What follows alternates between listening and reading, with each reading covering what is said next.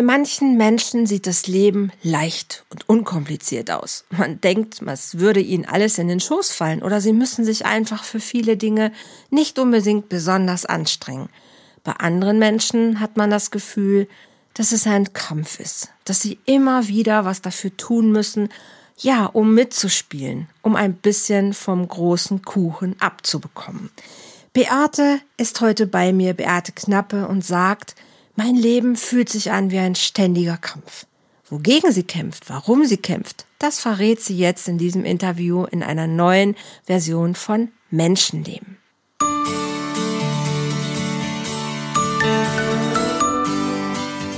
Volltreffer Herz, dein Podcast für die Liebe. Mein Name ist Andrea Holthaus und ich unterstütze Menschen auf dem Weg in ein erfülltes Leben voller Liebe.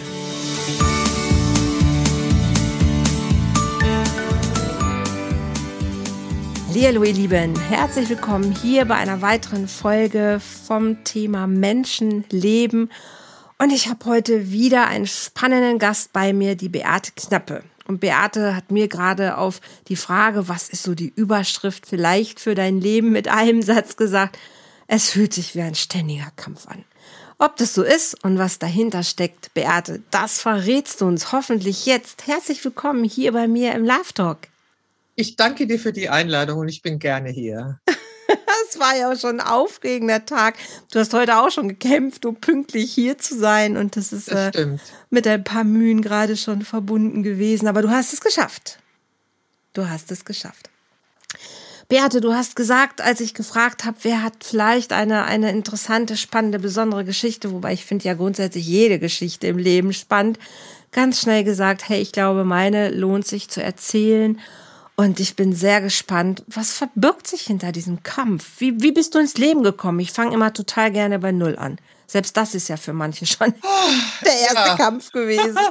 Also das stimmt. Ich hatte eine Nabelschnur um den Hals. Ah, ähm, siehste. Genau, das, ja, genau. Ich hatte die Nabelschnur um den Hals und meine Mutter hat immer erzählt, mhm. die Hebamme hätte kräftig zugegriffen und mich gedreht und dann mhm. die Nabelschnur befreit. Witzigerweise hatte meine Tochter auch die Nabelschnur um den Hals, als sie Aha. geboren wurde. Ja.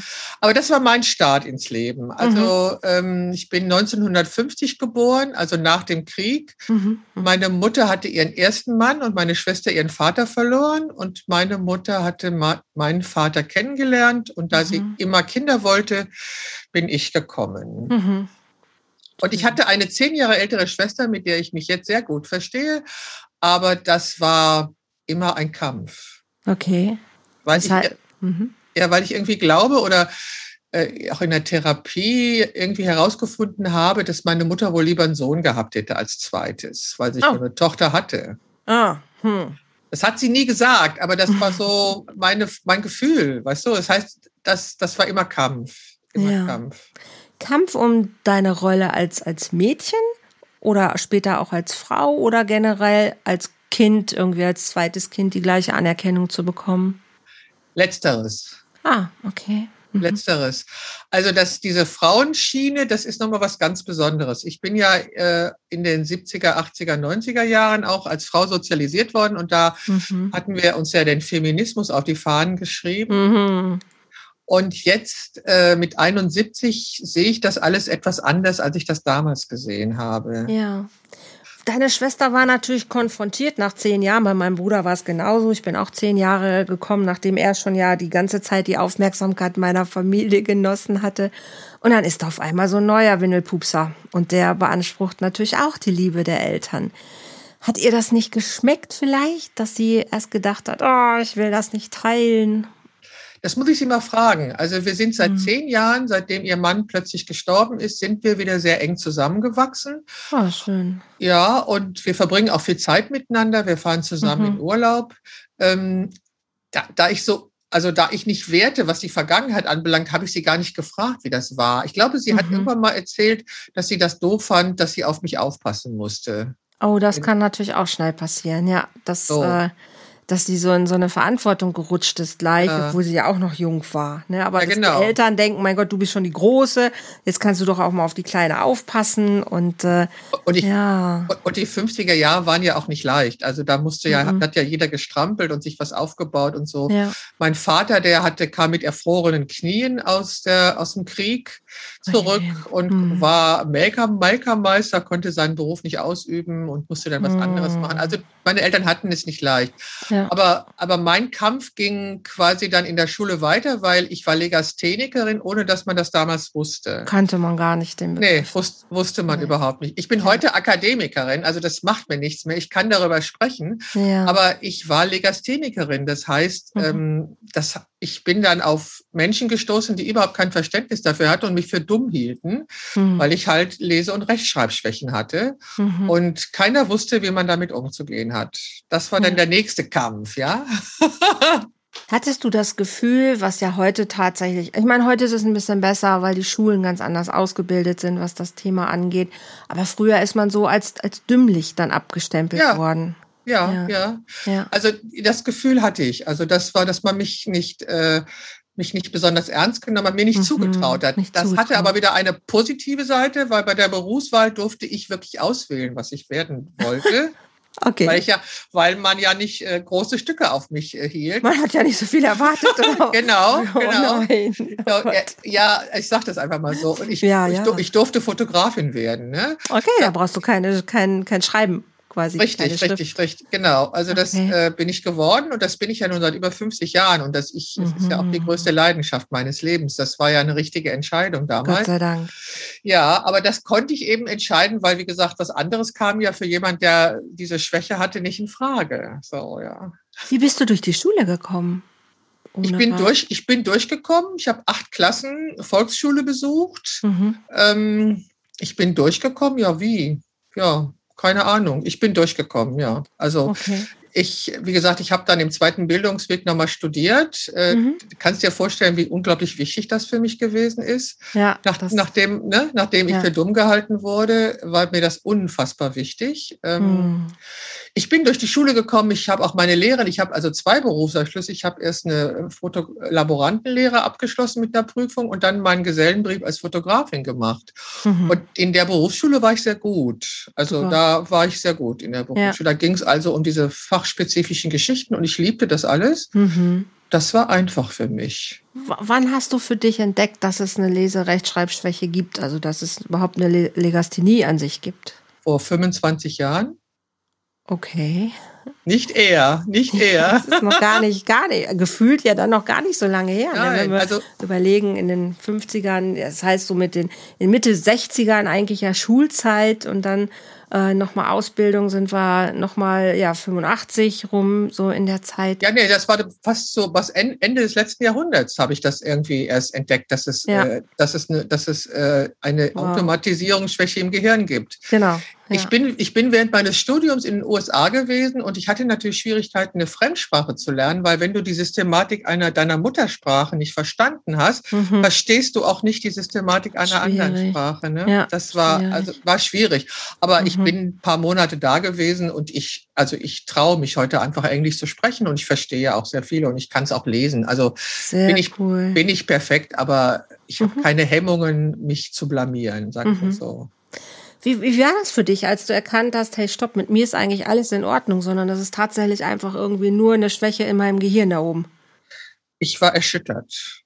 Also Okay. ich, ich war erschüttert darüber, dass es, dass ich, also ich war ja, ja schon älter, als ich das entdeckte und erschüttert und ähm, ja, dachte, gut, das war jetzt, war gelaufen. Also dann gab es auch die Rechtschreibprogramme und heute gibt es ja Duden-Rechtschreibung. Mhm. Ähm, ich lasse meine Texte also immer da kontrollieren. Meine Diplomarbeit haben drei Leute gegengelesen. Mhm. Mhm. Solche Sachen. Äh, Ich bin dann, ich bin dann sehr selbstbewusst damit umgegangen. Also wie gesagt, der, der, Hochschulabschluss, der Hochschulabschluss hat mir natürlich sehr gut getan. Mhm. Ähm, so und ich war ja als Fotografin gut und anerkannt und Mhm. ähm, habe dann auch mitbekommen, dass es, dass ich nicht alleine bin mit dieser Legasthenie. Mhm. Es gibt sehr viele, auch sehr Ach, viele, viele. berühmte Menschen, die Voll. Legastheniker Ja. sind. Ja, ja. ja voll. Also ich fühle mich da sehr wohl in dem Club quasi jetzt. Also das ist auch, also heute ist es ja deutlich weniger ein Problem als früher. Aber es stimmt tatsächlich. Also sehr berühmte, auch ältere Menschen ähm, hatten diese Schwäche. Also ähm, definitiv. Und es gibt heute, ja genau, heute gibt es Programme, die einen da absolut bei unterstützen. Aber ich glaube, auch heute gibt es schon andere Methoden, wie man generell im Gehirn das anders für sich nochmal äh, kompensieren kann so dass es doch möglich ist, Lesen und Schreiben auch zu lernen, auf ja, eine ich, andere ich, Art und Weise. Ja, ich kann ja inzwischen sehr gut lesen und schreiben. Super. also ich habe zum Beispiel mich auf meine Prüfungen während des Studiums habe ich mich vorbereitet, indem ich Texte laut gelesen habe. Mhm, mh. Und ich habe äh, immer Musik angestellt, die beide Gehirnhälften verbindet. Genau. Genau, ja. So, also das so solche Sachen, solche Unterstützung habe ich mir gesucht.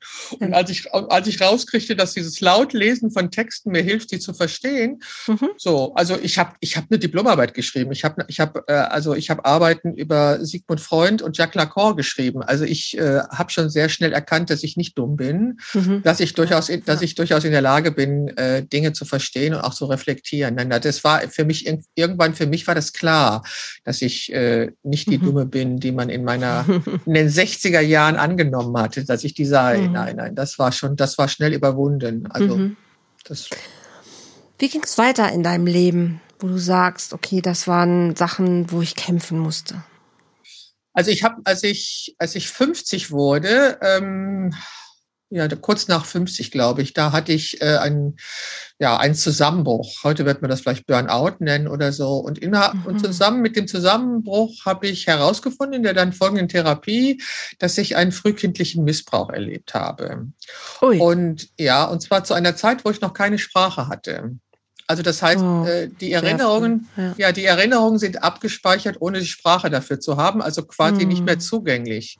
Okay. Und es gibt so eine Methode, die heißt EMDR. Ja. Und unter dieser mhm. Methode habe ich mich daran erinnert, du wehrst dich natürlich gegen so eine Erinnerung, weil das ist natürlich. ja unfassbar. So. Ja. Also, ähm, was wollte ich denn jetzt sagen? Ach so, in, in, dem Zusammenhang ist mir klar geworden, warum es mir so schwer gefallen ist, Beziehungen einzugehen. Mhm. Also in dem mhm. Zusammenhang, wenn du das Gefühl hast, also wenn, also Menschen, die einen Missbrauch oder Frauen, die einen Missbrauch erlebt haben, äh, fühlen sich natürlich grundsätzlich schlecht und wertlos und die ganze Palette. Ja. Und dann ist es natürlich nicht so einfach, Beziehungen zu haben. Mhm. So, aber ich hatte welche natürlich. Und ich bin natürlich auch die Generation, die ohne AIDS ihre sexuellen Erfahrungen gemacht ja. hat. Ne? 60er, 60er haben Flower Power, was ja, weiß 70er, ich nicht, was alles. 70er, 70er Jahre. Ja. So. Also das war natürlich toll. Also ich habe, ähm, mhm. das war natürlich eine wahnsinnig tolle Erfahrung. Ich, es, gab, es gab keine Geschlechtskrankheiten mehr. Es gab noch kein AIDS und mhm. ähm, es gab auch keine, keine überbordende Moral mehr. Also das war, das war eine sehr angenehme Zeit. Das habe ich auch sehr genossen. Also das mhm. habe ich auch ausgekostet. Mhm. So und äh, du bist ich, da, damals bist du nie auf die Idee gekommen, dass irgendwas in deinem Leben passiert ist, was dich da irgendwo einholt oder hindert oder komisch fühlen lässt. Nee, ich war irgendwie so auf Kampf gedrillt, dass ah, es für mich ah, selbstverständlich okay. war, dass ich immer kämpfen musste. Also das mhm. war irgendwie war das, also ich hatte dann ja natürlich auch Schwierigkeiten mit Lehrherren, weil denen meine große Klappe nicht gefallen hat. Und mhm. ich bin aus der Lehre geflogen, habe sie aber beenden können immer und das mhm. äh, habe dann, aber es, das waren auch so kleine Kämpfe. Und mhm. es war ja irgendwie es hat mich nicht gewundert. Es hat mich nicht gewundert, dass es so schwierig ist. Okay, dann habe ich irgendwann den Vater meiner Tochter kennengelernt, bin schwanger geworden. Er wollte das Kind nicht, ich wollte das Kind. Mhm. Ähm, auch wieder Kampf. Also okay. wir haben, wir haben dann auch geheiratet, was mir irgendwie nicht so wichtig war. Bei meiner Mutter war das natürlich wichtig.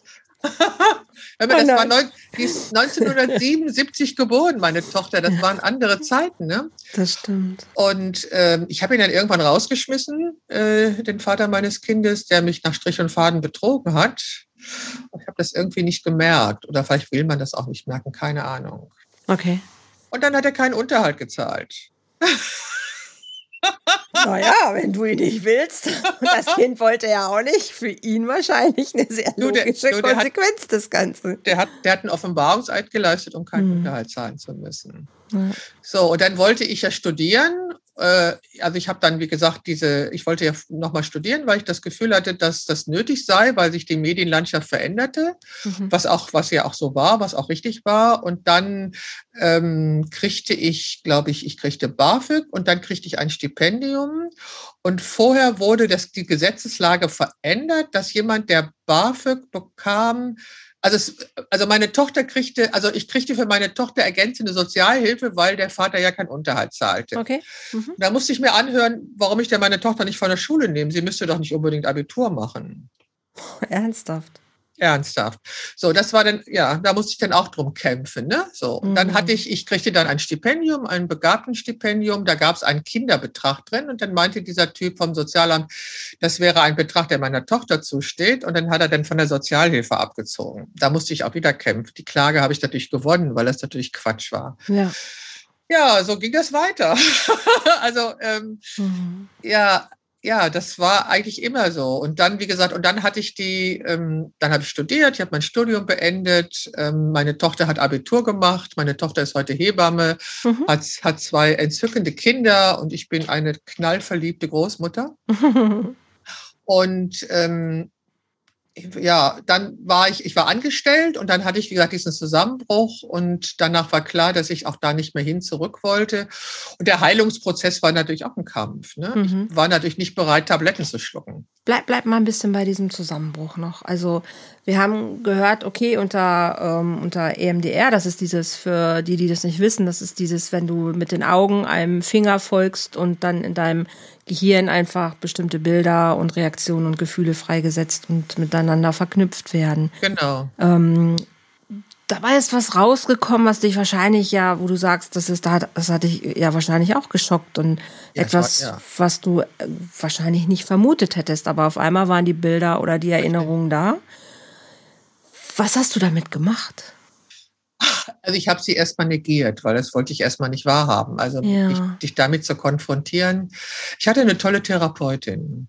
Mhm. Und äh, wir haben das dann bearbeitet. Also ich war schwer depressiv. Also ich war wirklich fünf Jahre lang schwer depressiv mit einem Selbstmordgedanken. Also ich mhm. habe wurde in der fünften Etage und ich habe mehrmals gedacht, wieso springe ich eigentlich nicht herunter? Mhm. Davor oder danach, du das, nachdem du das wusstest? Also in der Zeit eigentlich. In ich denke, Zeit, in dieser ja. Zeit, in der okay. Zeit, wo das, äh, weiß nicht, ob das, ich weiß gar nicht, ja, kann sein danach, keine Ahnung. Ich war, also es war also, ja, und oder wenn ich im Auto fuhr, dachte ich, wieso setze ich eigentlich das Auto jetzt nicht gegen die nächste Wand? Hm. Ich habe es nicht getan, weil ich immer gedacht habe, das kann ich meiner Tochter nicht Tochter antun. nicht antun. Ja. So, also heute besteht nicht mehr die Gefahr, dass ich mich umbringe. Das ist irgendwie, mhm. aber, aber ich weiß, wie sich das anfühlt, mhm. wenn du nicht mehr leben möchtest, weil du einfach den Zustand nicht mehr aushältst. So. Ja. Und ich habe mich, also ich, ich habe mich geweigert, ähm, mich mit Medikamenten zuzudröhnen. Ich bin mhm. die harte Tour gegangen. Ich bin jede Woche zur Therapie gegangen und wir haben mhm. das bearbeitet. Mhm. Und Hast du mit jemandem außer deiner Therapeutin darüber geredet? Das kannst du nicht. Also das versteht keiner. Also ich war ja immer ein, eine unglaublich starke, selbstbewusste Frau. Ich musste ja mein Leben lang kämpfen. Das heißt, ich war ja immer auf Kampf gebürstet. Ne? Ich war ja immer, ich bin ja immer nach vorne geprescht und ich habe, hab, es sah immer so aus, als wenn ich mir das nehmen würde, was ich wollte. Oder ich stand zu meiner Meinung. So, so war da mein äußeres Bild. Das äußere mhm. Bild war, dass ich unglaublich stark bin, selbstbewusst. Ich habe Reportagen fotografiert, ich habe auf der Straße fotografiert. Die ich habe die damaligen Demonstrationen, die Frauen, die Friedensbewegung, das alles habe ich fotografiert, Arbeitskämpfe. Mhm. In solchen Situationen war ich immer drin und mhm. ich habe eigentlich immer Angst gehabt. Unterschwellig war immer Angst da. Das habe ich, die musste ich immer unterdrücken und es trotzdem mhm. tun. Und es hat mir, also vermittel mal jemanden, also meine Tochter hat es natürlich mitgekriegt, die hat erst noch zu Hause gewohnt, dann nicht mehr. Ähm, dann ist sie ins Studentenwohnheim gezogen, weil sie hat auch mal studiert äh, bis zum äh, bis zur Zwischenprüfung. Als Grundstudium hat sie beendet. Dann dann hat sie gemerkt, dass sie äh, vor lauter Lampen, nein, vor lauter Ehrgeiz ähm, das nicht weitermacht. Also sie hatte Angst, was falsch zu machen oder so. Oder hatte, hatte unglaubliche Prüfungsangst, hatte sie und hat dann aufgehört zu mhm. studieren. Ist aber jetzt, wie gesagt, Hebamme.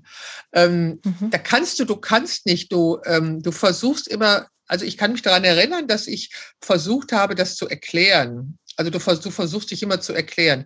Ich habe gesagt, es ist leichter, wenn du dir ein Bein brichst, weil das sieht man, das ist in Gips, das weiß ja. jeder, du hast ein gebrochenes ja. Bein. Wenn deine Seele in Flammen steht, das versteht kein Außenstehender. Also ich habe in der Zeit wirklich sehr viele Freunde verloren, also auch sehr viele soziale Kontakte verloren. Mhm. Weil ähm, die damit nicht umgehen konnten, oder? Ja, weil Mit du deiner Veränderung ja, du kannst ja, du bist ja irgendwie, du stehst ja nicht mehr zur Verfügung. Man kann ja nicht mehr, man kann sich ja nicht mehr mit dir verabreden. Ja. Also ich habe ja, ich habe ja Sozialphobien gehabt in der Zeit. Ich konnte das Haus nicht verlassen immer nur zur mhm. Therapie. Nach der Therapie ging es mir so gut, dass ich einkaufen konnte. Und dann mhm. war es wieder und dann war es wieder für eine Woche vorbei. Mhm. Also das ist heute unvorstellbar. Ich habe zehn Jahre lang ein Fotostudio gehabt, ja. Mhm. Äh, aber es war so. Also das mhm. war in der Tat so, dass ich auch nicht aus dem Haus konnte, weil ich wie gesagt Sozialphobien hatte und Ängste. Ähm, ja, du hast also De Depressionen kennzeichnen sich auch durch überbordende Ängste, die du überhaupt ja, nicht festmachen absolut. kannst. Was war für dich der Auslöser, wo du sagst, ähm, oder deine Erklärung dafür, warum bist du in so einen Burnout gekommen oder in so einen Zusammenbruch? Ach, das, ja, wenn ich das noch wüsste. Also das war, also ich weiß, ich habe damals in der Staatskanzlei Nordrhein-Westfalen gearbeitet, also in der obersten Landesbehörde. Und ich hatte immer Rückenprobleme. Und ich habe mhm. irgendwann mal gesagt, ich habe versucht, in diesen Raum reinzupassen, der immer schon zu eng für mich war. Mhm. Ich habe da nicht reingepasst. Mhm. Also als ich, ich, ich bin aus der Freiberuflichkeit, nach meinem Studium habe ich mich anstellen lassen. Und die haben gesagt, Beate, du und angestellt, das kann doch nicht gut gehen. Doch, ich sage, ich will endlich mal Sicherheit haben, ich will endlich mal regelmäßig äh, Gehalt, ja, ja, regelmäßig okay. Geld auf dem Konto haben. Ja. Aber ich habe da nicht reingepasst. Ich war, äh, mhm. äh, weißt du, ich, äh, also das war so, ich musste dann, wenn ich dann, ich habe den Ministerpräsidenten begleitet und die Minister und dann ko konnte ich natürlich einen Dienstwagen benutzen. Also ich musste nicht selber fahren. Und dann musste ich irgendwie beantragen. So. Mhm. Es ist lange her, das ist heute wahrscheinlich auch anders. Aber also was du dieses Beantragen, das, was ich hatte je als selbst als Selbstständiger hatte ich jeden Tag oder jede Woche musste ich Entscheidungen treffen von einem höheren Ausmaße, als ob ich einen Dienstwagen benutze. Und plötzlich musste ich für jede Kleinigkeit irgendwelche Anträge Antrag mit, stellen. Ja. mit 500 Durchschlägen. Das war schon ja. eigenartig so. Ja. Ne? So, und dann war aber sehr schnell klar, dass ich relativ gut, dass ich ganz gut fotografieren kann. Und dann meldeten sich auch Leute aus nachgeordneten Behörden, die wollten dann von mir fotografiert werden. Und ich war natürlich als, ich war als Quereinsteiger, war ich, aber ich war, es gibt da so eine Nomenklatur in so einer Behörde, das ist ja okay. unvorstellbar schrecklich, ja. Und ich, ich war ja immer mit den Minister, mit dem Ministerpräsidenten oder den Ministern unterwegs, also mit dem, mit dem Head auf das Ganze. Okay. Obwohl, obwohl ich von der Nomenklatur nicht an der Stelle stand, verstehst du? So. Ja. Das, das, haben mir einige Leute übel genommen. Obwohl es ja mein Beruf war, obwohl ich ja. das ja musste, weil ich das ja, was, ja, es war ganz kompliziert und eigenartig. Also ich habe da nicht nicht reingepasst. Ich habe da, ja. Ähm, ja, also ich, ich hatte, wie gesagt, ich habe gesagt, Leben bedeutet wachsen und du brauchst einen Raum, in dem du wachsen kannst. Mhm. Und da mhm. konnte ich nicht wachsen. Mhm. Dabei habe ich über zehn Jahre gearbeitet, in der Hoffnung, das würde mir meine Rente sichern. Aber in der Zeit hat man auch die Gesetze geändert.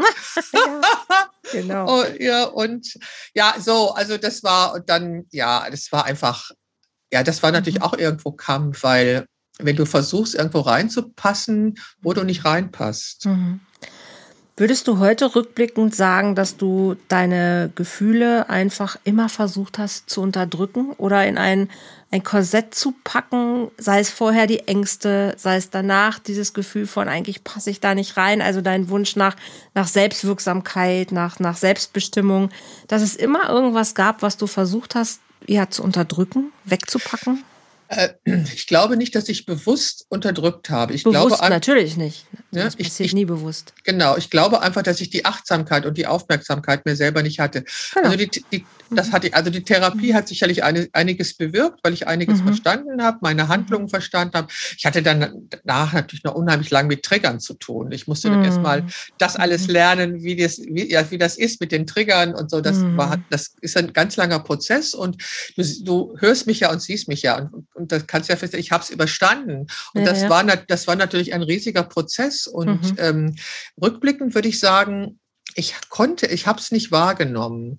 Also mhm. es mhm. war auch so, dass zum Beispiel durch diesen Zusammenbruch ähm, bestimmte Dinge, da wurde, da ist ein Vorhang vorgezogen worden, mhm. weil offensichtlich mein Unterbewusstsein fand, dass es so gefährlich sei, sich daran zu erinnern. Natürlich. Und das kommt ja nicht von heute auf morgen. Du hast wahrscheinlich auch die Zeichen, die schon dazu hingeführt haben, wahrscheinlich ja auch nicht wahrgenommen. Nichts, nein. Also die mhm. ganzen Rückenprobleme, von denen ich heute sage, ja. die, die waren ja. da, weil ich da nicht reingepasst mhm. habe mhm. und mich immer kleiner, habe mich versucht kleiner zu machen und so. Nein, ich habe mhm. nichts erkannt. Rückwirkend erklärt sich alles. Rückwirkend kann ich, mhm. ne, kann ich das alles erklären. Aber in der Situation habe ich das überhaupt nicht gemerkt. Also mhm. ich bin heute wesentlich klüger, Gott sei Dank. Und so, ja, aber das ist so, ja, aber es ist natürlich, ich sage immer, also ich, ich gucke nicht zurück und sage, hättest du und wennst du und so, weil das bringt ja nichts. Mhm. Ich bin heute die, die ich bin, aufgrund all dieser Ereignisse und ich habe es überlebt. Ich finde, das ist das mhm. Wichtigste. Mhm. Ich habe es überlebt. Definitiv irgendwann kommt natürlich die Entscheidung zu sagen, okay, ich bin, ich überlebe das nicht nur und ich kämpfe nicht immer nur, sondern ich lebe auch und ich genieße auch. Ja, Leichtigkeit wollt, und Freude.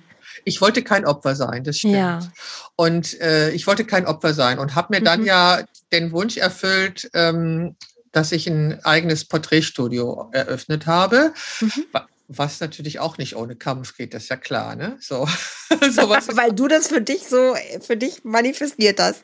Offensichtlich, ja. Darf offensichtlich. nicht leicht sein. Ja, da, ja, richtig. Ich glaube, ich glaube, ja. das war einer meiner Grundsätze. Es darf nicht leicht sein. Ja. Was leicht ist, kann nicht gut sein. Also ich genau. denke, das mhm. ist, ja, das war das so. Dann, aber das war total toll. Ich war, ich habe, ähm, also wirklich, ich habe mich total gut weiterentwickelt als Fotografin. Das war eine wunder, wunder, wunderbare Zeit. Und ich bin, ich habe dann auch, äh, habe dann natürlich auch Zeichen wieder übersehen und hatte dann, musste dann meine Gallensteine entfernen lassen, weil die, mhm. äh, weil ich dann Gallensteine entwickelt habe. Mhm. Ja, und dann, ich habe dann sogar, hatte dann irgendwann mal vor lauter Stress auch die Diagnose Diabetes 2 und dann habe ich ähm, entschieden, meine Ernährung umzustellen und habe angefangen, Sport zu treiben und mhm. habe das ohne Medikamente in den Griff bekommen, mhm. bis zur Diagnose Krebs. Oh nein. Ja. So. Ich habe es befürchtet, aber ich habe mich gar nicht, gar nicht getraut, danach zu fragen. Weil ich dachte, genau. da, kommt, da kommt doch noch was. Genau, dann gab es, ja. dann seit dieser, also ich bin dann operiert worden, ich hatte Gebärmutterkrebs und ich bin krebsfrei. Mhm. Ähm, aber du, du bist nie frei. Also du, aber du hast, das geht nie wieder aus deinem System weg. Und vor allen Dingen seitdem äh, ist habe ich meinen Zucker nicht unter, nicht mehr, äh, also nur schwer in den Griff zu bekommen. Der ist entglitten mhm. mit der Diagnose und ist entglitten geblieben. Und dann, ich habe in den letzten zwei Jahren hatte ich ganz viele Dramen. Ich hatte 17 Jahre Hunde. Mhm. Und Negrita ist letztes Jahr im Mai gestorben mhm. und Genie dieses Jahr im März. Ah ja. Dann habe ich nach zehn Jahren, äh, Anfang letzten Jahres, hat mein Vermieter gesagt, er verlängert den Mietvertrag für mein Studio nicht mehr. Hm, okay. Und da, also daran, damit kämpfe ich eigentlich immer noch. Also dann, mhm. äh, also wie gesagt, es ist Negrita ist gestorben nach 15, 16 Jahren. Und mhm. danach ist der zweiten sehr schlecht gegangen und die war dann ständig krank und dann kam auch noch Corona. mhm. Ich meine, so und dann äh, konnte ich konnte ich nicht in meiner. Ich wohne in der fünften Etage, habe also einen Hund, der gehbehindert ist und der Aufzug wird repariert. Oh. Das heißt, ich konnte ja. nicht zu Hause sein. Ja, ja, kannst ja nicht in den fünften Stock rauf und runter tragen. Das geht und, ja gar nicht. Und das mehrfach so. Ja, und ja. dann war ich eben nicht hier, habe meine Familie entschieden, du fährst nach Holland und da, weil wir da auch unseren Urlaub verbringen. Und dann in der Zeit, es ist mir so schlecht gegangen, weil es gegen meinen Willen war. Ich wollte nicht da sein. Mhm. Ich wollte mhm. nicht da sein. Mir war mein Studio gekündigt worden. Mhm.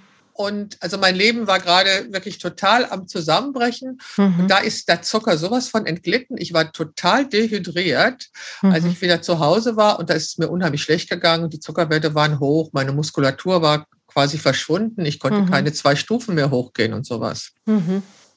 Und dann starb Gini und die ist nicht eingeschläfert worden, die ist tatsächlich gestorben. Mhm. Ähm, und das, äh, und da war irgendwie wirklich, da dachte ich mir, jetzt ist wirklich Feierabend, ja. Mhm. Und witzigerweise, zu dem Zeitpunkt habe ich angefangen, ein neues Projekt zu fotografieren, mhm. was, äh, also dieses Göttin, das, Gött, das göttlich-weibliche heißt das. Und mhm. hat, da haben sich unglaublich viele Frauen gemeldet und es hat einen wahnsinnigen Sturm ausgelöst, weil alle Frauen wollten als Göttin von mir fotografiert werden. Mhm. Und ähm, da habe ich, da bin ich auch über meine Grenzen gegangen, weil ich wollte keine Frau enttäuschen, die sich gemeldet hatte.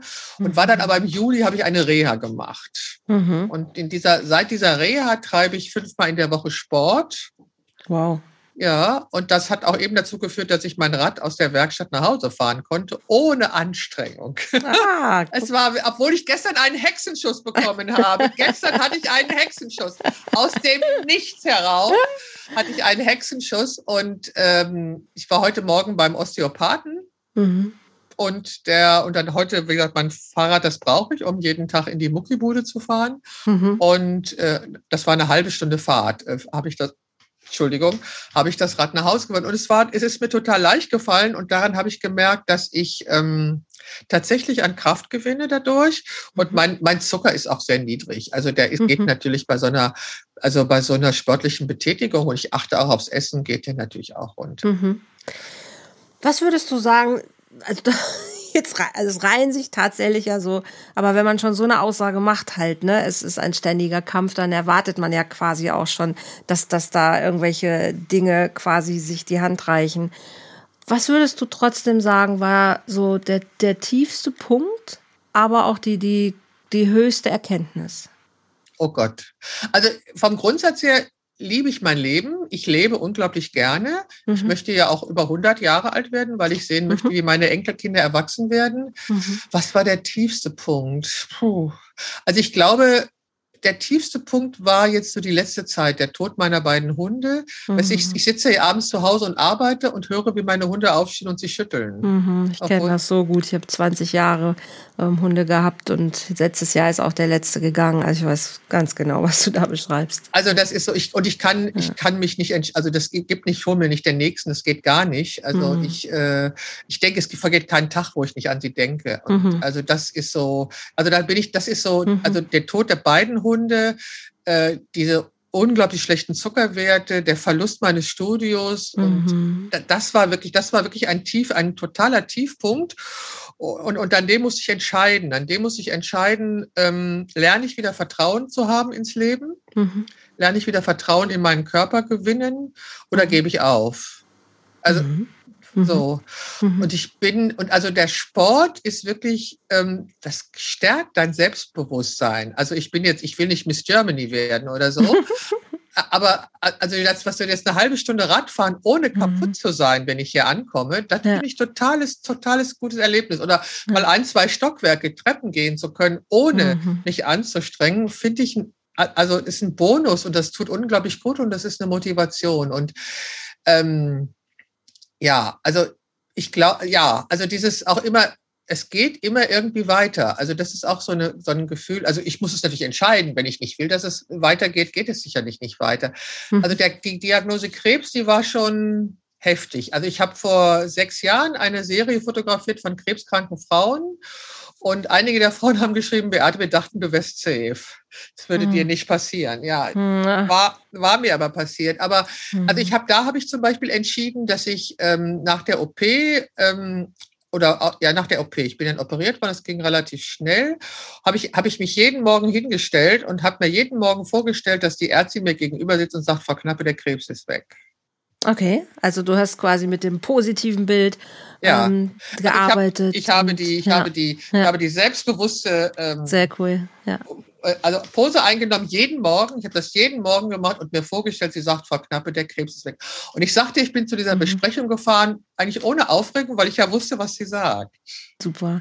Und das ist auch eine, also ist eine der geilsten Methoden schlechthin, ne? Wirklich äh, dieses Gefühl schon zu nehmen, in der, in dem Wissen von, es ist alles gut. Also vorher schon dieses Gefühl quasi in dir zu implementieren und damit zu arbeiten, ist sehr, sehr kraftvoll. Also das, aber das, äh, konnte, aber das ja. konnte ich nur da. Also ich äh, versuche ja. es jetzt auch immer wieder, äh, es gelingt mir nicht. Aber da ist es mir tatsächlich, also ich hatte ja keine Wahl, weißt du, also ich, ich habe ja gewusst, auch durch diese, durch die Porträts der Frauen, ähm, habe ich ja miterlebt, was es bedeutet, an Krebs zu erkranken. Und mhm. ähm, ich hatte ja keine Wahl. Entweder wäre ich total verzweifelt gewesen oder mhm. diese Vorstellung, die sitzt mir gegenüber und sagt, der Krebs ist weg. Mhm dazwischen gab es ja nichts. Es gab ja mhm. nur entweder oder. Und ich habe mich dafür entschieden. Und ich, mhm. also ich weiß noch genau, wie ich da hingefahren bin. Das war wirklich so, dass ich dachte, ich weiß ja was. Also ein Teil von mir hat gesagt, ich weiß ja was. Der andere, der war zwar ganz klein und leise, hat gesagt, sag mal, spinnst du eigentlich? Aber der war wirklich nicht sehr laut, dieser mhm. Anteil. Mhm. Aber ich muss dir ehrlich sagen, es fällt mir gerade, also auch nach dem, was jetzt so, wie gesagt, Verlust des Studios, Verlust meiner Hunde, und diese Diabetes, die ich irgendwie nicht in den Griff bekomme. Also in so einer Situation dann noch, das nochmal zu entwickeln, fällt mir gerade sehr schwer. Mhm. Was bräuchtest du, damit du da hinkommst? Ach, wenn ich das, wenn ich das wüsste. Weil du hattest es ja schon mal, du weißt ja, ja wie es geht. Ja, ich weiß ja, wie es geht. Ich, mhm. also ich habe ähm, ein bisschen Vertrauen verloren. Es ist eine Vertrauensfrage. Also ich mhm. muss wieder also das Vertrauen in meinen Körper fängt gerade an wieder zu wachsen durch mhm. den Sport, den ich mache. Mhm. Sehr gut. Und äh, also ich mache wenig, ne? Aber ich mache was und das fünfmal die Woche. Das ist doch schon äh, wenig. Das finde ich ist schon fünfmal mehr als andere machen. Ja, und das ist ich ja und das ist das, was mich einfach, was ich für meine Gesundheit tun muss. Ne, das ist einfach wichtig. Mhm. Und da und da da ich merke und wie gesagt, heute habe ich das aktuell gemerkt, halbe Stunde mit dem Rad war keine Anstrengung jetzt, dass ich langsam wieder Vertrauen gewinne. Ich glaube, das ist so die Grundlage, das ist das, was ich brauche. Vertrauen, dass das, was ich tue, auch von Erfolg gekrönt ist. Ja, in dich selbst halt, dass äh, das, was du machst, einfach auch funktioniert, Richtig. was bringt und so. in deine Kraft, also Vertrauen quasi in deine eigene Kraft wieder zu bekommen. Genau. Und wenn ich ja. das bekomme, dann könnte ich auch wieder diese diese Visionen äh, haben. Also ich habe jetzt mich mhm. entschieden, äh, mich mal um das Thema Human Design zu kümmern. Sagt ja, mir das was? Sehr, ja, ja, sehr spannend. Jugenddesign, ja, Genius Key, ja. Das ist mir an verschiedenen ja. Stellen ist mir das begegnet, hat mich das so angesprungen und dann habe mhm. ich gedacht, okay, das ist jetzt, das ist jetzt wohl dein Thema, kümmere dich mhm. mal drum. Mhm. So, das gehe ich jetzt mal an.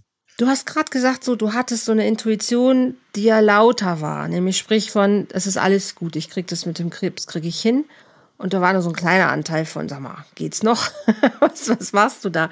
Würdest du rückschauend betrachten, es gab eigentlich immer eine Führung irgendwie in dir? Du, das ist genau das. Ich habe mich immer gefragt, woher habe ich eigentlich die Energie genommen, all diese ja. Klippen zu nehmen? Woher genau. habe ich eigentlich, woher habe ich eigentlich, wo, woher kommt das? Ja, also mhm. ich habe zwar gesagt, mein Leben war mhm. Kampf, aber mhm. dieser Kampf hat ja auch unglaublich viel Kraft freigesetzt, Energie und mhm. Kreativität. Ich bin ja wirklich hochkreativ. Ich war ja mhm. auch in meiner schweren Depression, war ich ja hochkreativ. Also Kreativität hat mich ja immer gerettet. Ja. Äh, hat mich wirklich kreativ, kreativ, zu sein, hat mich auch am Leben gehalten in der Zeit. Ja. Ich, ich habe mich das immer schon gefragt. Mhm. Woher kommt das eigentlich? Mhm. Also die ist ja da. Du fühl, also ne, du beschreibst ja genau das. Das, was du als Kampf beschreibst, würde ich fast schon als Führung bezeichnen. Aber der zu vertrauen. Ja, stimmt. Das ist es, genau. Das wäre ja cool, oder? Ja, also das sage ich mir eigentlich jeden Tag. Äh, alles wird gut. Vertrau nur. Vertrau, vertrau deiner Intuition. Ich habe ja äh, als Porträtfotografin, ich fotografiere Menschen, musste ich auch lernen, meiner Intuition zu vertrauen. Musste mhm. ich lernen, dem Gefühl zu vertrauen, die Wahrnehmung, die ich von dem anderen Menschen hatte. Mhm. Das hat eine Zeit lang gedauert. Und dann habe ich gesagt, also Intuition ist etwas, was in der Fotografie immer stimmt und das kann ja auch in meinem Leben stimmen. Mhm. Und es gibt unglaublich oft Dinge, da höre ich wirklich total auf meine Intuition und mhm. tue es dann. Also tue es mhm. dann einfach. So mhm. wie ich habe mir ein E-Bike gekauft vor anderthalb Jahren, weil ich eins mhm. wollte. So und ähm, also ich mache sehr viele Dinge, indem ich jetzt auf mein, auf mein Gefühl, auf mein Bauchgefühl höre. Und das empfinde ich auch als Führung. Das stimmt, ja. Super. Also ja, aber ich weiß nicht. Ich weiß trotzdem nicht, woher diese, ähm, woher diese Kraft kommt oder woher dieser, dieser, ja, woher ich das schöpfe, dass ich immer weitermache und immer wieder aufstehe, meine Krone richte und immer weitergehe und mich wirklich, wirklich mich nicht einmachen lasse, verstehst du? Also so, ne? Ja, aber ich finde es Find's toll. Karma, ich habe keine Ahnung. Vielleicht ist es einfach die Anbindung an irgendwas Größeres, was dich einfach leiten lässt, Seele, Plan, Seelenplan, ich habe keine Ahnung. Nenn es, nenn es, wie du willst. Aber es gibt einfach einen inneren Antreiber oder eine Antreiberin in dir, der einfach dich positiv, diese Dinge, positiv, genau, positiv, ja. absolut ja, positiv, klar, ja. der dich einfach nicht liegen lässt. Und ähm, ich glaube, wenn, wenn, wenn du noch in diese, in diese Balance kommst von, es darf auch leicht gehen, ich muss mich immer mich anstrengen. Ne? Es darf wirklich, es darf leicht sein. Ähm, ich glaube, dann, dann reguliert sich ganz vieles auch nochmal. Also stimmt, ich, ist Kraft, das kennst du, ne? Darüber ja. weißt du, wie du deine Power bekommst. Aber wenn du das gleiche Gefühl hättest, aus der Leichtigkeit heraus. Genau. Das wäre sehr cool. Ja, ich denke gerade seit ein paar Tagen darüber nach, wieder in das Gefühl der Fülle zu kommen. Genau. So, also ich war gestern mit meiner Enkeltochter zusammen, die mir erzählt hat, äh, dass ein böser Zauberer unterwegs war und eine gute Hexe eigentlich versucht hat, den bösen Zauberer davon abzuhalten, dass er mir diesen Hexenschuss gibt und dass die aus Versehen mich dann getroffen hat. Diese Geschichte, die ist dreieinhalb. Diese Geschichte liebe ich. So süß. Ja. Und die Krönung war, als wir ins Auto stiegen, sagte sie, Oma, das war ein Witz. so süß. Also, äh, äh, sehr, sehr schön. ja, also ich, also mhm. ich, und dann, ich hatte, ich hatte, dann ist, ich, mir passieren Sachen mit Leichtigkeit, das stimmt eigentlich, weil neulich mhm. hatte ich irgendwie gesagt, ich habe doch, es gibt eben, der Oktober ist der Monat des Brustkrebs Awareness Monat mhm. und ich habe da diese Ausstellung, die war auch schon gezeigt, die würde ich gerne nochmal zeigen. Ich brauche einen Ausstellungsraum und, und klick, klick, klick, meldet sich jemand, sagt, Beate, du mhm. kannst dann und dann die Sachen da ausstellen. So, also mhm. das war total toll, da habe ich mich unglaublich gefreut. Das kann ich jetzt auch als so dieses, dieses im Floh sein und diese Leichtigkeit ja. und was geschenkt zu bekommen annehmen. Ich Guck glaube, mhm. ich, also ich glaube einfach, ähm, wenn ich jetzt, ja, was glaube ich? Ich glaube einfach, ich werde mich jetzt auf den Weg begeben, einfach Vertrauen darin zu haben, dass das Leben es nicht schlecht meint mit mir. Nein, es ist gut meint. Nimm das, das, Schlecht, ist, das Schlechtsein raus. Also ich, ich gebe, ich begebe mich auf den Weg, dass ich mhm. davon immer mehr überzeugt werde, das Leben meint es gut mit mir. Und, und ich glaube, wenn du die gleiche Kraft spürst aus der Leichtigkeit heraus, wie aus der, aus dem Kampf heraus, dann wäre es für dich auch okay. Ja. Ne? Wenn du sagst, also wirklich, ich darf einfach auch diese gleiche Power behalten aber aus der Leichtigkeit heraus und nicht immer aus dem Kampf. Ich will auch nicht mehr kämpfen. Also das und das ist, so, ist die Grundentscheidung. Wenn du sagst, es ist mehr. genug mit Kämpfen. Es ist genug gekämpft. Es ist genug, ich will genießen, ich will den mhm. Sonnenschein genießen, mein Leben genießen, meine mhm. Enkeltochter genießen, meine Arbeit, die ich liebe mhm. über alles, das will ich genießen, das will ich mit Freude tun, ja. Sehr also das schön. ist, ich will mich da nicht, nee, das ist, also das ist das, die Überschrift eigentlich, dass ich, mhm. also ich will nichts ohne Leidenschaft tun. Das sollst du auch nicht. Warum ne? auch? Weil das lohnt sich auch nicht. Aber Leidenschaft, Leidenschaft ist aber auch was anderes. Leidenschaft ist nicht gleich Kampf. Nee, eben, eben, das meine ich. Leidenschaft ist nicht, Leidenschaft ist Liebe dazu. Hingabe. Ist, ist, die Lust. Ekstase. Genau, die, ja, ganz genau. Das und ja. das alles empfinde ich, empfinde ich ja, wenn ich fotografiere. Und das, darum mhm. ist für mhm. mich auch unvorstellbar, dass ich damit aufhöre. Also das kann ich mir gar nicht vorstellen. Ein Leben ohne Fotos kann ich mir einfach nicht vorstellen. Aber ich möchte, ja, also ich glaube, das ist das, das was ich anstrebe und wo ich dabei bin, das wieder täglich mir zu sagen, dass das Leben total großartig ist und dass das Leben total nett zu mir sein wird. Wundervoll. Ich wünsche dir, dass es genau so passiert. Beate, kann man irgendwo deine, du hast eine Webseite wahrscheinlich, wo man deine Bilder oder deine Werke auch ein bisschen bewundern kann. Die heißt so wie ich, beateknappe.de in einem Wort. Beateknappe in einem Wort.de verlinke ich sehr, sehr gerne auch mit hier drunter. Danke. Und ich kann euch sagen, ich sehe ein Bild im Hintergrund, was ich schon die ganze Zeit anstarre, wo ich denke, ja. wow, wie schön. Und ähm, ich hoffe, es gibt noch mehr Bilder. Ich werde da gleich selber mal gucken gehen. Schau es dir an, äh, es lohnt sich. ich glaube ich glaub dir das sofort, also äh, definitiv. Ähm, ich verlinke das sehr gerne und ich danke dir einfach für diesen inspirierenden Talk. Und ich wünsche dir wirklich, dass deine Kreativität grenzenlos und unendlich bleibt, aus der Leichtigkeit heraus du weiter schöpfst und ja, einfach gute Dinge in die Welt bringst. Ah, ich danke dir und ich kann es ich kann's wirklich annehmen. Das ist das Schöne, weil das darf ja auch ein. Ich danke dir sehr. Äh, ich finde auch, wenn ich sowas erzählen kann, wird, mich, wird es mir ja auch nochmal selber klar. Ja, deshalb liebe ich auch solche Interviews, weil ich weiß, da haben immer alle was von die, die was erzählen und ja, die, die zuhören. Danke dir und ich sehr. auch immer durch das Fragen definitiv. Vielen, danke, vielen lieben Dank. Ich danke dir sehr, dass du mich eingeladen hast. Es war wunderbar. Sehr, danke sehr herzlich. Gern. Danke. Ihr Lieben, ich finde es so bereichernd, wirklich diese Geschichten anderer Menschen zu hören und einfach zu verstehen. Wir haben alle irgendeinen Motor, ne? weil sonst hätten wir alle schon, sonst wären wir alle nicht mehr da. Und zu erkennen, was uns antreibt, was uns nach vorne bringt, aus welcher Motivation heraus, kann manchmal ein bisschen tricky sein, weil wir auch Meister darin sind, uns selber auch ein bisschen zu ver, naja, zu verarschen, auf Deutsch gesagt. Und je klarer es aber ist, ich glaube, umso schöner lässt es sich auch einfach leben. Und ähm, wenn es dir vielleicht noch nicht klar ist, was dein, dein Motor ist, was vielleicht aber auch dein, dein innerer Verhinderer ist, ne? weil die sind ja natürlich auch sehr stark häufig in uns, die eben verhindern, dass wir in die Leichtigkeit kommen, dann lass uns gerne gemeinsam gucken, wie wir den aufspüren oder die, manchmal sind sie auch weiblich, wie wir die aufspüren können und ähm, ja, ich nenne das mal Glücksverhinderungsmuster auflösen, erlösen, ähm, ja, damit es einfach schön, schöner, besser, qualitativ noch inniger, tiefer, wertvoller wird, als es vielleicht schon ist, mach einfach Kontakt zu mir, guck auf meine Webseite, ruf mich an. Ähm, du findest auf der Webseite immer eine Einladung auch zum kostenlosen Erstgespräch, wo wir gucken können, hey, was ist gerade los in deinem, deinem System? Was stört noch? Was darf sich verändern? Ähm, ja, damit du das Leben, die Beziehung, die Liebe findest, die dich einfach glücklich macht, weil ich glaube, das ist unser Geburtsrecht, das ist unser Auftrag hier. Es geht darum, glücklich zu sein. Ohne Kampf, ohne irgendwas einfach glücklich. Dankeschön fürs Zuhören, ihr Lieben.